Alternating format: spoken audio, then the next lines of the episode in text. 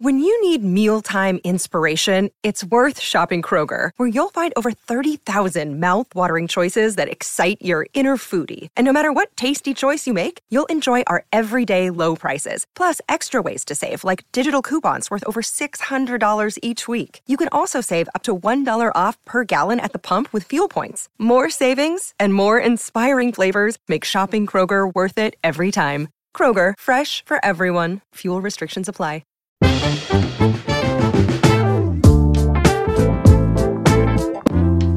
Bienvenidos al episodio 113 de El Vistazo. Eh, para todos los que nos están oyendo, pues ya oyen que, que Rodrigo Quelito no está.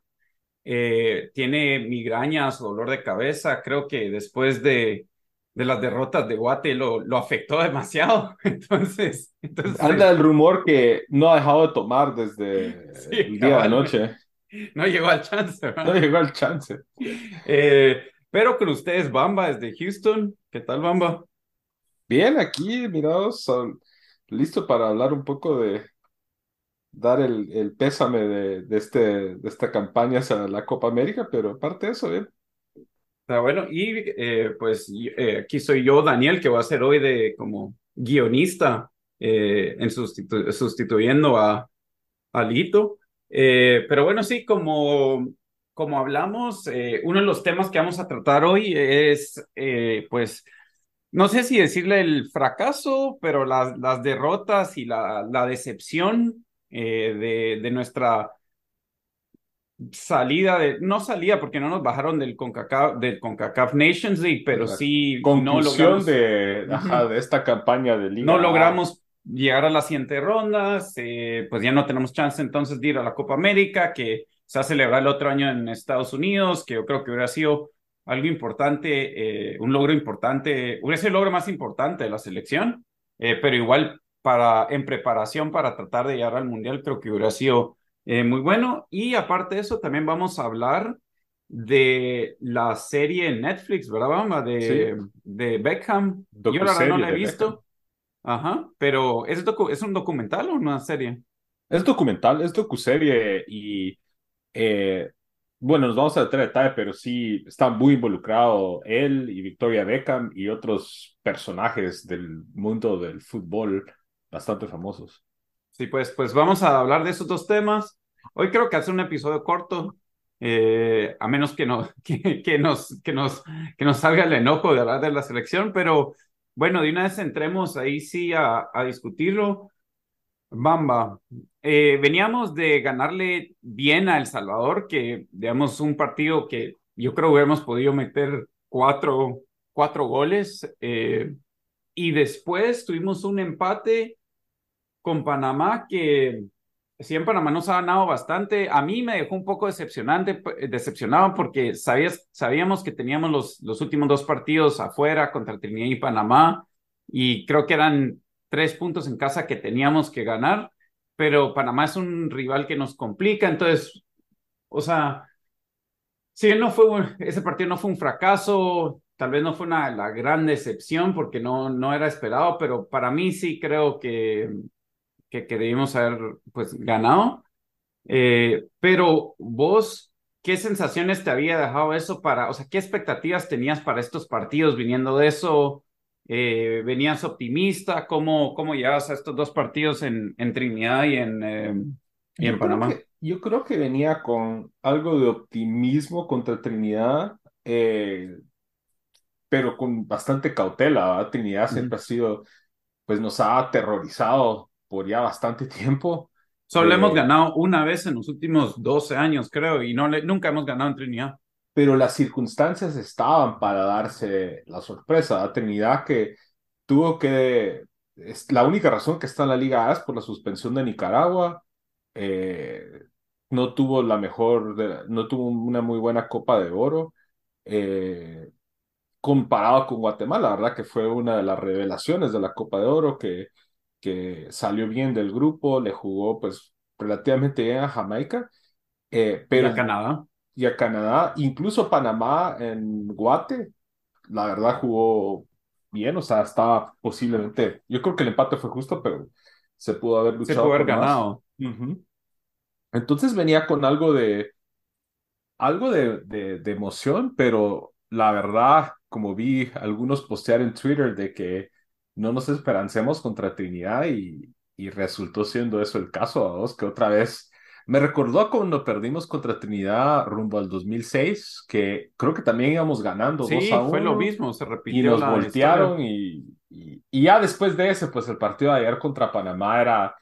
Eh, básicamente ya creo que todos estábamos, o sea, necesitaba la selección de milagro para pasar a la siguiente ronda, jugando contra tal vez el tercer equipo más fuerte de la CONCACAF en estos momentos eh, de visitante y pues eso fue, o sea, es el resultado que esperábamos, ¿verdad? Que nos pararon goleando y en realidad no vimos mucho. Yo creo que a este punto ya como que ya, se sentían como rendidos los de la selección ayer, entonces, eh, no sé, en retrospectiva, ponetele, le ganamos al Salvador ese primer juego, pero El Salvador no hizo ni un punto. No, un ¿cómo, Le, ¿Cómo le fue ayer? ¿Perdió también? yo creo que perdieron. En casa eh, perdieron. Lo tengo que revisar, pero ahí miramos. Pues sí, que terminando lo que ibas a decir, yo lo busco aquí.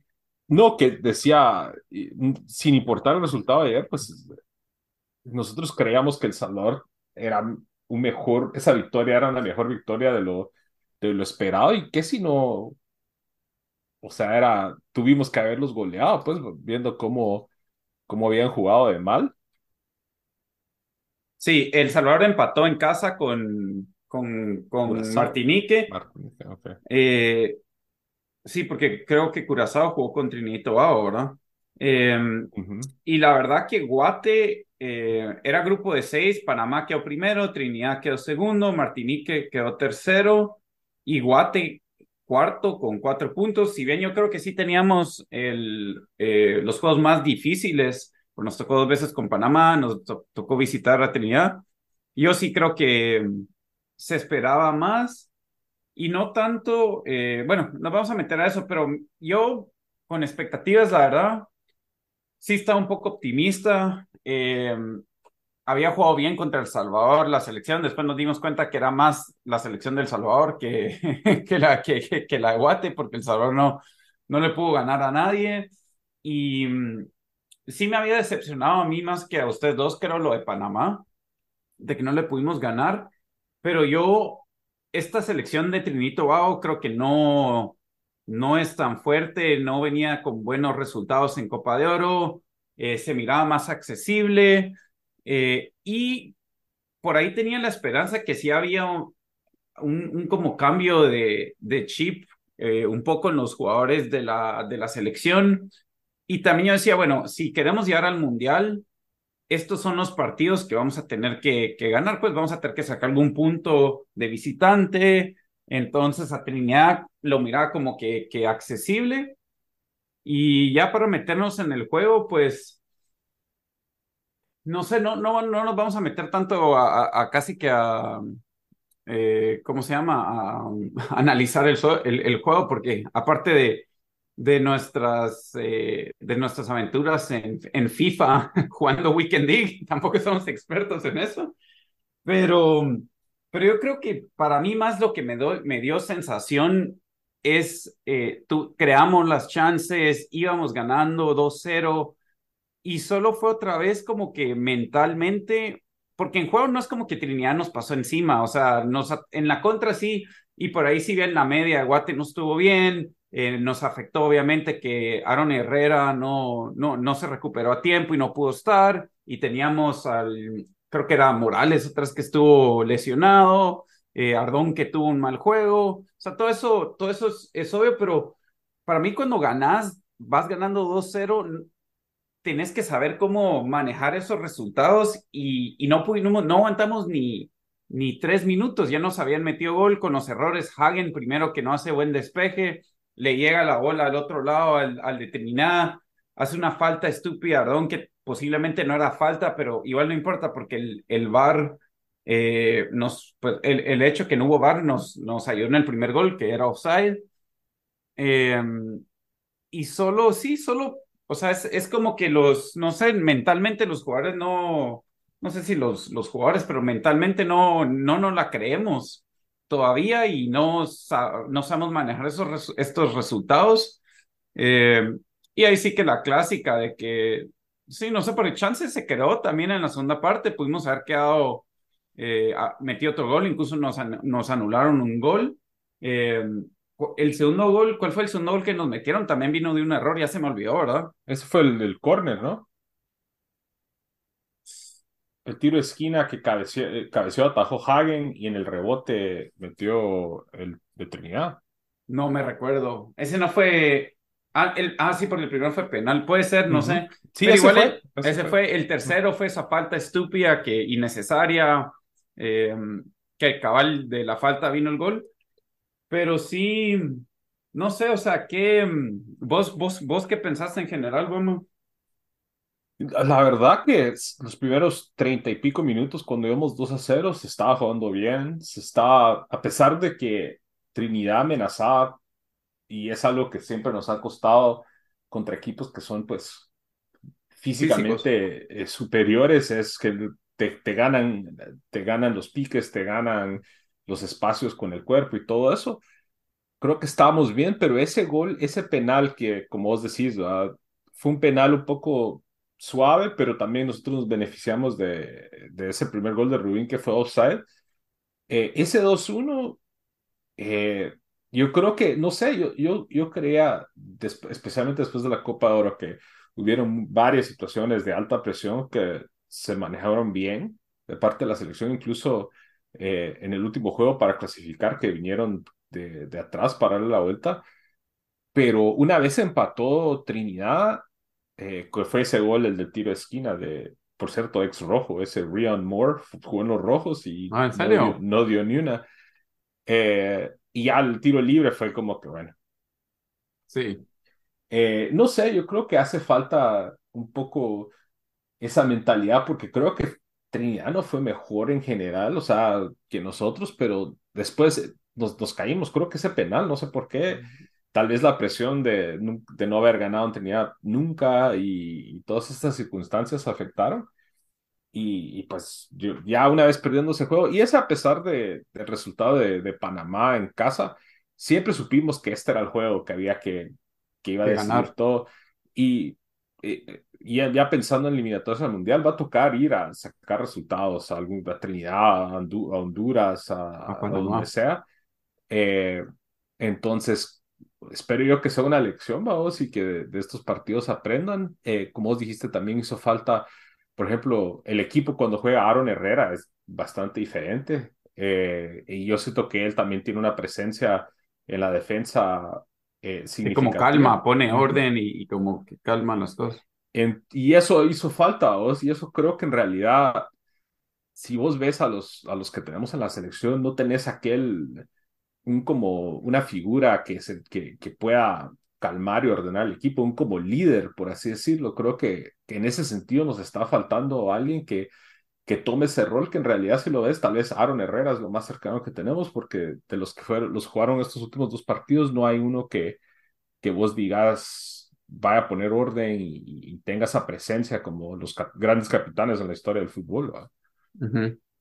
Sí, y eh, bueno, yo tengo que admitir, no, no vi el partido de Panamá, no porque no quería, tenía un concierto, entonces ya no lo pude ver. Pero ahorraste, chavo. Sí, yo sé, Cabal lo estaba siguiendo ahí en línea y qué bueno que no lo vi. Eh, ahí, ahí andábamos hablando en el chat, pero ¿qué, qué, qué nos, qué, qué, qué, nos dejó el partido de Panamá, Bamba? ¿Qué, qué... Eh, aparte de, de, más decepción.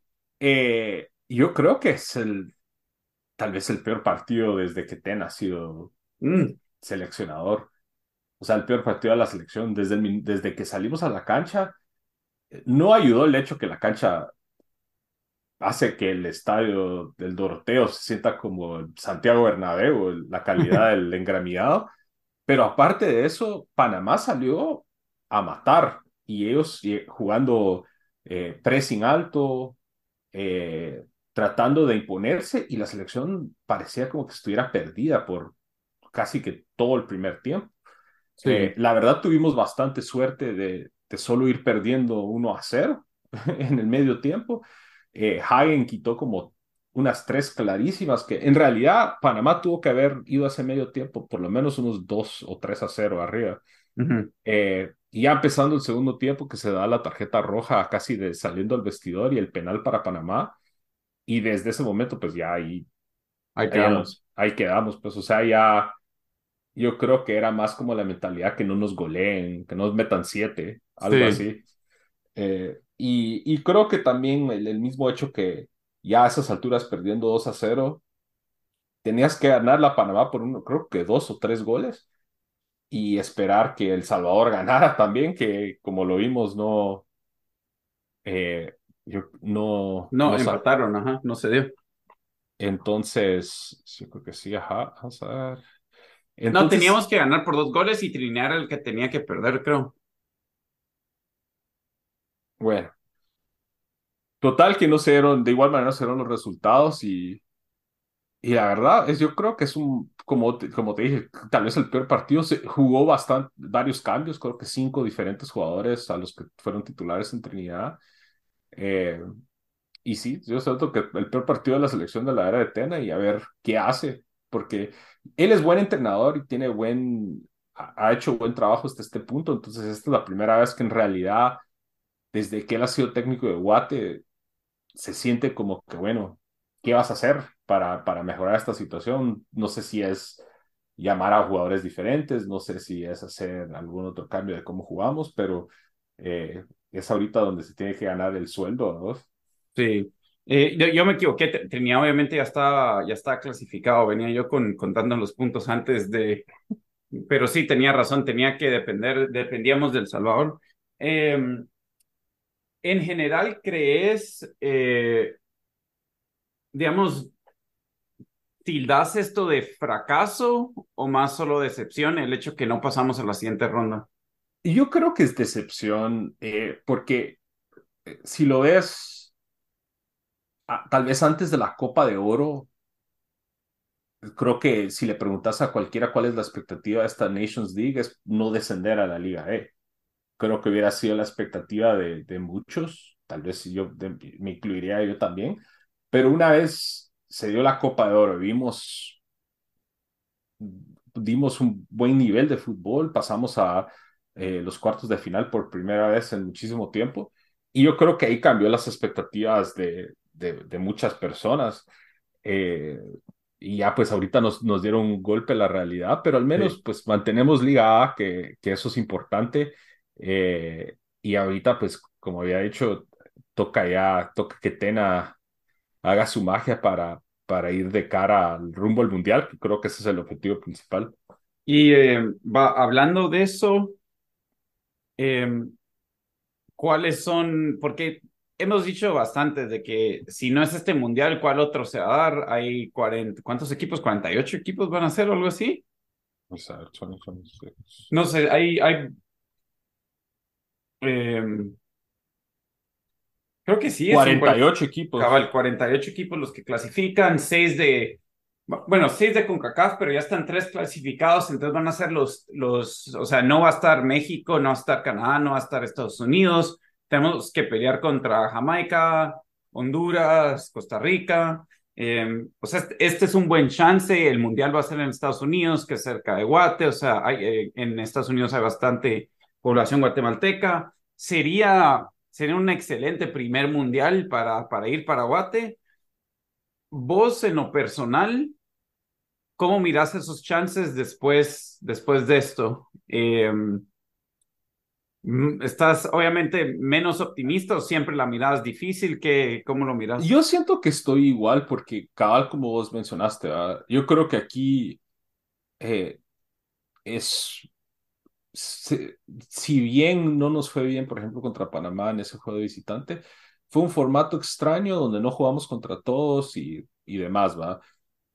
Esta eliminatoria, cabal, como os decís, no, ya hay tres puestos que están apartados para los, los anfitriones. Quedan creo que tres y un repechaje que se tiene que rifar entre Jamaica, Panamá, eh, Costa Rica, Honduras, Trinidad, nosotros. Trinidad, nosotros, diría. El Salvador, sí. Sí, eh. sí, recupera su nivel. Bueno, no los Tampoco es que aquel nivel, ¿verdad? Pero al menos están tres, tres plazos y medio que se tienen que, que de manera realista hay como cinco o seis equipos que están batallando para eso. Yo creo que es en, con respecto a probabilidades la mejor, el, la, mejor posible, el mejor mundial que podamos pasar es este. O sea, no nos toca ir a jugar al Estadio Azteca, no nos toca ir a jugar dos veces contra Estados Unidos. Eh, Canadá, que ahora está en un nivel mayor, tampoco nos toca ir ahí. Eh, entonces yo creo que es de aprovechar, yo creo que sí se tiene la opción de hacerlo. Yo siento que los partidos, creo que, lo, que Guatemala puede pesar su localía, eh, pero ese sacar estos, tener ese carácter para ir a sacar puntos de, de visitas, creo que lo que va a decidir si, si hacemos algo o no. Em, yo la verdad que sí eh, bien, ya estoy bien negativo con las chances de llegar al Mundial. Creo que para mí tenía que ser, yo decía, era importantísimo poder pasar de este grupo, eh, porque lo que iba a hacer anímicamente y eh, mentalmente para el equipo de que, hey, esto, estos son los partidos que vamos a tener que ganar o sacar puntos en Panamá, en Trinidad, si queremos pasar, si queremos llegar al Mundial. Y el hecho que solo no, no solo no se dio, pero la manera que se dio, sí me dejó, no sé, ya lo miro, ya lo miro difícil, hasta cierto sentido. Digo, bueno, mejor que bueno que esto me bajó las expectativas, así no, igual me, van a, si, si para no llegando otra vez, voy a estar deprimido por un día, o, ¿verdad? Pero, pero sí, no sé, sí, estoy bien negativo con cómo va a esto. Sabemos de que no hay mucho de dónde jalar más jugadores. Eh, igual yo creo que no es de los jugadores, o sea, Panamá se le pudo haber ganado en Panamá. Eh, obviamente, si tendríamos mejores jugadores sería mejor, pero yo digo, no, Trinidad no nos pasó encima, tuvimos mejor nivel, obviamente lo defensivo no, pero sí creamos chances, pero solo no, no, no, no logran sacar los resultados y también el formato que se va a jugar para eh, para, el, para la clasificación mundial va a ser, creo que van a usar el mismo formato suizo para las primeras rondas. Nos va, vamos a depender mucho de los grupos que nos toquen. El hecho que no logramos pasar a la siguiente ronda ahorita nos va a afectar en el FIFA ranking, entonces puede ser que nos toque un grupo difícil. Eh, en fin, vamos a ver cómo, cómo van quedando los grupos para ver cuál sería nuestro camino, que obviamente eso va a influenciar eh, bastante, pero Fijo, nos va a tocar en un grupo o con, con Costa Rica, Jamaica, Honduras o Trinidad y Tobago o combinación de, de dos de esos. Y sí, solo como que no estamos listos para hacer eso. Em, tal vez, eh, o sea, aquí tuvimos un par de lesiones que nos afectaron, pero no, no sé qué tanto hubieran cambiado el, el juego. Tal, tal vez sí, no sé, vamos a ver. O sea, Ron Herrera, la solo ha jugado eh, tres partidos con la selección o cuatro, no sé cuántos, si contamos los amistosos, eh, pero sí no, no sé, no, no, no pinta bien para mí. Eh, aparte de eso, Bamba, vimos gente que estaba alegando con Tena. Para mí no era merecido porque, pues, ¿qué, qué, tanto puede hacer con lo que tiene? incluso algunos pidiendo que pues lo deberían de, de, despedir. ¿Vos qué pensás sobre eso? No, absolutamente sería, yo creo que sería totalmente equivocado. Yo creo que es, lo vemos en todos los deportes, ¿va? Pero es la gente que reacciona así como que con el hígado. Eh, eh, yo creo que Tena, o sea, está la Copa de Oro, incluso se le jugó bien contra Salvador, que tuvo que haber sido goleada, se le jugó bien contra Panamá en casa, y por la mitad contra Trinidad y Tobago jugamos bien, y y creo que la caída fue totalmente psicológica en ese segundo tiempo, no, eh, no fue mayor cosa. Yo creo que él es el, de este, hasta este momento la mejor opción. No sé a quién más traes, porque a Marini otra vez o algo así. Yo, yo siento que hay que darle chance y, y, y, yo creo que todos tenemos que también dar un paso para atrás, ¿va? Que todavía somos Guatemala. o sea, eh, yo creo que después de la Copa de Oro todos creemos que íbamos a volar hasta lo más alto eh, pero nos van, a, nos van a tocar momentos así, pero yo creo que lo importante es que se tenga, que se tenga el buen fútbol y la, y la personalidad para sacar estos partidos en la eliminatoria, que espero yo es algo que se pueda dar. Sí, eh, yo de acuerdo, creo que eh, sí se, la selección, si bien estos juegos fueron una excepción, eh, se ha visto mucho mejor el último año de lo que se ha visto en bastantes años. Entonces, eh, eres el elegido. No creo que lo vayan a echar a menos que algo pase, pero toda la indicación es de que él va a ser, pues le van a dar este proceso hasta el Mundial. Eh, pero sí, entonces no sé si tenés algo que agregar a eso, Bamba, o pasamos al otro tema.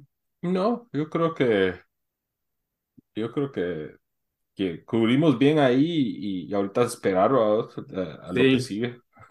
a ver qué grupos nos tocan.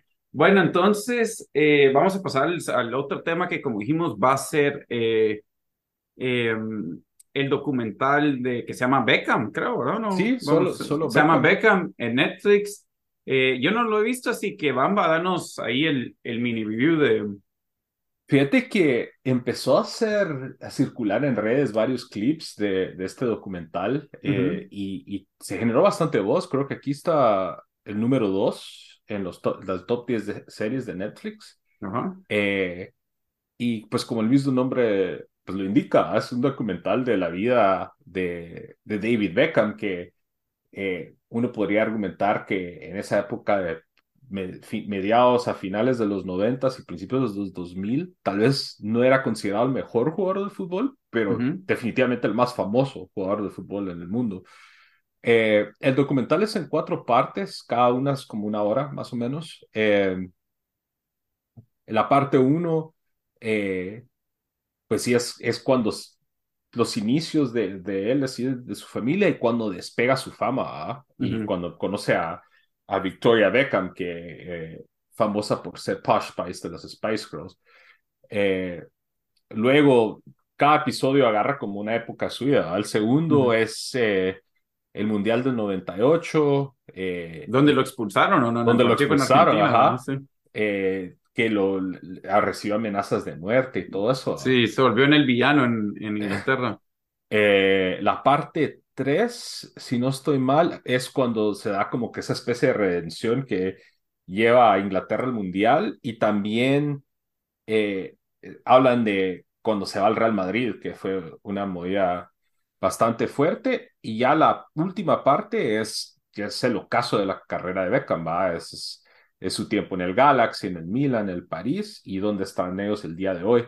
Lo que me dio bastante el documental es que la familia Beckham estaba involucrada, o sea, los entrevistan en todas, todos los episodios, o sea, habla desde la perspectiva de David Beckham, habla de la perspectiva de Victoria Beckham, eh, y cómo ellos vivieron cada una de esas, etapas, que fue, que fue virga, porque no, de alguna manera, no como que, no fue una glorificación de que David Beckham, qué buen jugador, sino hablan de pues los vergueos que ellos tuvieron en el matrimonio, incluso hablan de, de la infidelidad de David Beckham, que, que fue muy sonada en las noticias de la farándula cuando, en sus tiempos del Real Madrid.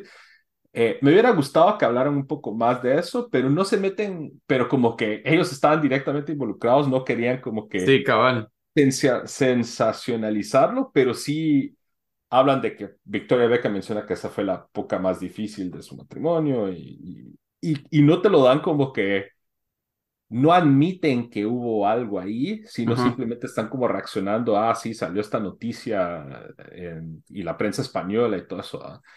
Eh, lo otro que me digo es que entrevistan a un montón de gente, de, de exfutbolistas que jugaron con David Beckham.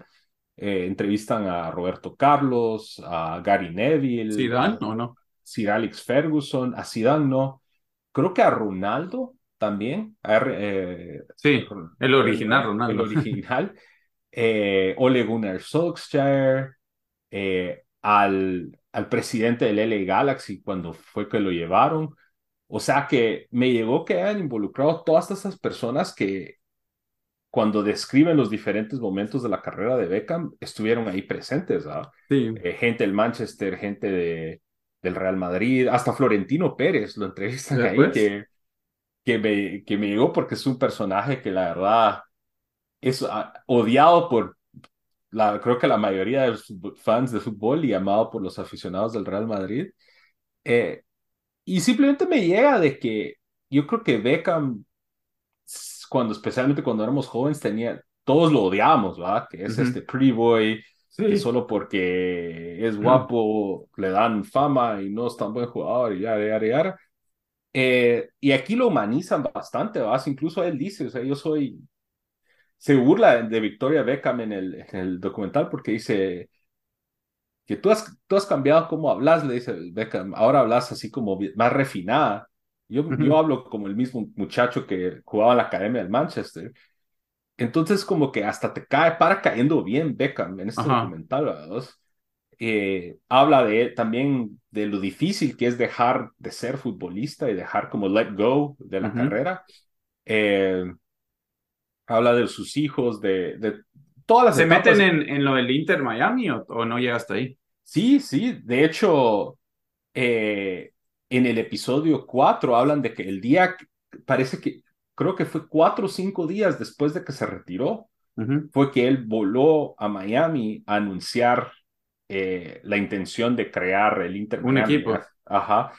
Eh, y eso era parte de lo que decía Victoria Beckham, ¿verdad? De que él era no puede dejar el fútbol así de que en de, algún capacidad, o sea, si él no lo puede jugar, él quiere estar ahí involucrado.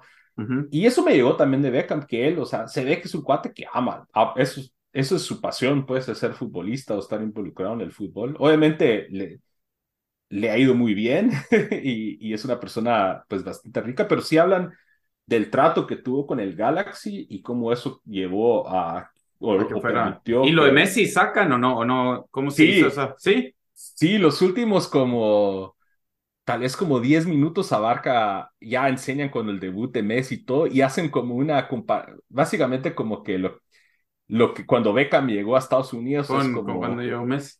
¿Y enseñan cómo se dio esas negociaciones? O me imagino que eso o no. No se meten mucho a detalles, pero sí eso es para el documental de Messi. Me imagino yo que, que, que, sí, pero sí menciona Beckham de, un poquito de cómo habló con Messi. Creo que hay un video de que creo que Messi le mandó a Beckham deseándole feliz cumpleaños en algún punto y, no se meten en muchos detalles, pero te dan como pequeños pincelazos.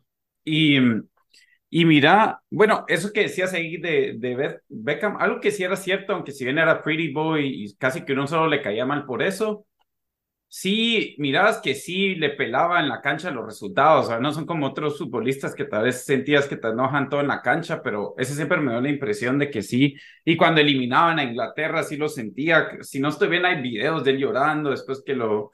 Eh, te iba a preguntar, a veces un montón de estos documentales, especialmente ya con cada uno que hace su propio documental de, de su historia, para siendo más como un infomercial donde ellos salen, salen, o sea, excelentes, ¿verdad? En, el, los ojos del, del, documental. ¿Crees que eso es un poco aquí o, o no tanto? Yo siento que siempre se echan su salsa en los tacos, como dicen, va, porque creo que todos lo hacen, especialmente si el jugador está involucrado. Pero sí hablan, por ejemplo, de los desastres de la selección de Inglaterra y de cómo Beckham fue el considerado el culpable en, Francia 98. O hablan de, eh, antes de que se fuera al Real Madrid, cuando muchos consideraban que su nivel había bajado y que él ya no estaba para dar la talla en Manchester, que no sé qué. Eh, hablan de los momentos difíciles que tuvo en el Real Madrid también, mm. de que hasta Capello lo tenía entrenando aparte del equipo, porque básicamente le dijo, mira, ya vos dijiste que te vas a ir a Los Ángeles, no vas a jugar más por el Real Madrid. Wow. Y, pero ahí te dan como que, bueno, Beckham siguió entrenando con todas las ganas y, y, y, por eso lo volvieron el a montage, el, un poquito como el montage, pero si bien, si parece infomercial un poquito, pero sí te venden la idea de que Beckham ama jugar fútbol, que esa es su, su, su pasión, y sí lo muestran, por ejemplo, llorando en la selección de Inglaterra. Incluso hay una escena cuando estaba, acaba de llegar al Real Madrid y él decía, les, les acaba de meter el gol, no me recuerdo, en Mallorca, un equipo así. Y Beckham dice, yo estaba como la gran puta, así estaba enojadísimo y me volteo y Ronaldo riéndose, Figo riéndose. Y yo le pregunto a Ronaldo, dice Beckham, ¿por qué, nos está, ¿por qué se están riendo? Estamos perdiendo. Y Ronaldo dice, no te preocupes, les vamos a meter unos tres. Y cabal muestra, va, que Ronaldo mete uno, o Zidane mete uno. Y, Sí, sí, sí me llegó. O sea, yo siento que de este tipo de documentales en realidad está bastante bien hecho. O sea, me, paró me paró atrapando porque dije yo, bueno, voy a ver el primer episodio, no pensé que me iba a gustar tanto y vi los, los, me eché binge de los cuatro, así, de una sentada. Es una hora cada episodio. Sí, más o menos como entre 60 y 70 minutos cada episodio. Son diferentes cada, cada uno. Ah, ya. Y como ya dijimos, está disponible en, Netflix. Em, bueno, entonces eh, con, con eso terminamos y como siempre, eh, pasamos a nuestra recomendación de la semana. Eh, Bamba, ¿ya tenés tu recomendación lista o empiezo yo? Sí, tengo una que... Esta está en Hulu en Estados Unidos, pero yo sé que bastante de lo de Hulu... Star Plus. En Star Plus. Es un documental que se llama Monster Inside, America's Most Extreme Haunted House. Aquí en las épocas de Halloween en casi que la mayoría de las ciudades grandes y incluso en bastantes partes del país, gente pone sus negocios, que es una, básicamente una casa de espantos. Vos pagás una cierta cantidad, avanzás en estas casas de espantos que varían de calidad. Hay unas bien garras y hay otras que, que tienen un nivel de producción bastante bueno. Eh, y este documental es específicamente de una que empezó en California que se llama McCamey Manor, que la, eh, salen, eh, vos no sé si has visto ese documento, ese docuserie eh, que se llama eh, Dark Traveler. No. Que está en Netflix. en ese de Dark Traveler es un cuate, creo que inglés, que viaja por todas partes del mundo como que a, a turistear, pero a cosas como medio macabras, ¿va? Ajá. Y este, pues desde ese entonces, y se le ha, se le ha dado otras, las noticias y todos los años, que es la más extrema, que salen videos de la gente casi que, o sea, llorando, todos hechos droga, y, y así se ha vendido su fama desde ya tal vez unos 10 años. Ajá. Eh, entonces, este documental, y yo siempre que miraba, miraba videos de eso, y decía, esto no me cuadra porque es básicamente, se mira como que están torturando a la gente. Sí. Eso parece, o sea, porque usualmente en estas casas de espanto. Ah, ese fue el que nos contaste. Ajá. Ah, ok, sí, sí, sí, ya. En estas casas de espantos, las, las normales, es como una película. los actores no te tocan, vados, pero es como una película. Estás caminando y digamos el... el Vos has sido una de esas, ¿verdad? Yo fui a una aquí en Houston, dos veces he ido, que se llama Fobia, que es buenísima, pero no es como esta, es así como que eh, pagas una cantidad de dinero y hay diferentes como partes. Hay unas como un hospital abandonado. Entonces entras, entra un grupo al hospital abandonado y están como que las luces, miras como que props así de sangre y todo eso, y de repente te sale alguien con un, con un hacha o algo así, ¿verdad? Y te huevas, o, estás caminando en un pasillo y se apagan las luces, y el pasillo estaba vacío, se apagan las luces, de repente se encienden las luces y está una chava como que doblada para atrás caminando hacia, hacia donde estamos nosotros. Así son las normales. En estas como que miras videos de gente que les tiran agua en la cara, los, los entierran hasta la cabeza, les hacen un montón de cosas así medio gruesas, ¿verdad? Y así se generó su fama, pero bueno, este documental de Hulu ya nos muestran la gente que, que, que tomó ese tour que, y cuentan sus experiencias, ¿verdad? Que básicamente les pasó cosas que ellos no habían dado consentimiento, eh, básicamente eh, diciendo que este señor, el que es el dueño de este casa de espantos, es un abusador y, y empieza a sacar pues ya los trapos sucios de, de, estas, este rollo. La verdad bastante interesante, un par de, de, cosas ahí que me cayeron un poquito mal en el sentido de, de de cómo, unas, cómo estas personas, especialmente las personas que fueron varias veces, como que, bueno, si te verguearon una vez, si te rompieron sí, una costilla... Sí, regresando, no pues salir. regresando, pero ellos como que dan el giro ahí de que te presentan gente como expertos en así psicólogos y cosas así de por qué las personas como que les atrae ese tipo de cosas, ¿verdad? Es como las personas que les, que les gusta el sadomasoquismo, en así, como algo sexual, por ejemplo.